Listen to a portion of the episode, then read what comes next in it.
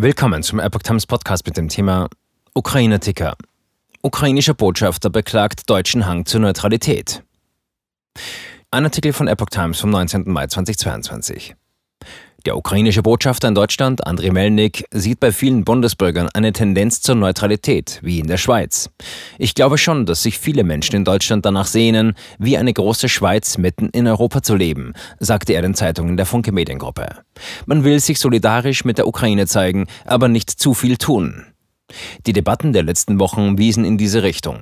Der Tenor lautet, man will nicht in den Krieg hineingezogen werden, sondern seinen Wohlstand beibehalten. Melnik warf Bundeskanzler Olaf Scholz vor, noch immer nicht nach Kiew gereist zu sein. Man fragt sich schon, warum der Regierungschef eines der weltweit wichtigsten Partner der Ukraine diesen wichtigen Besuch noch nicht abgestattet hat, so der Botschafter.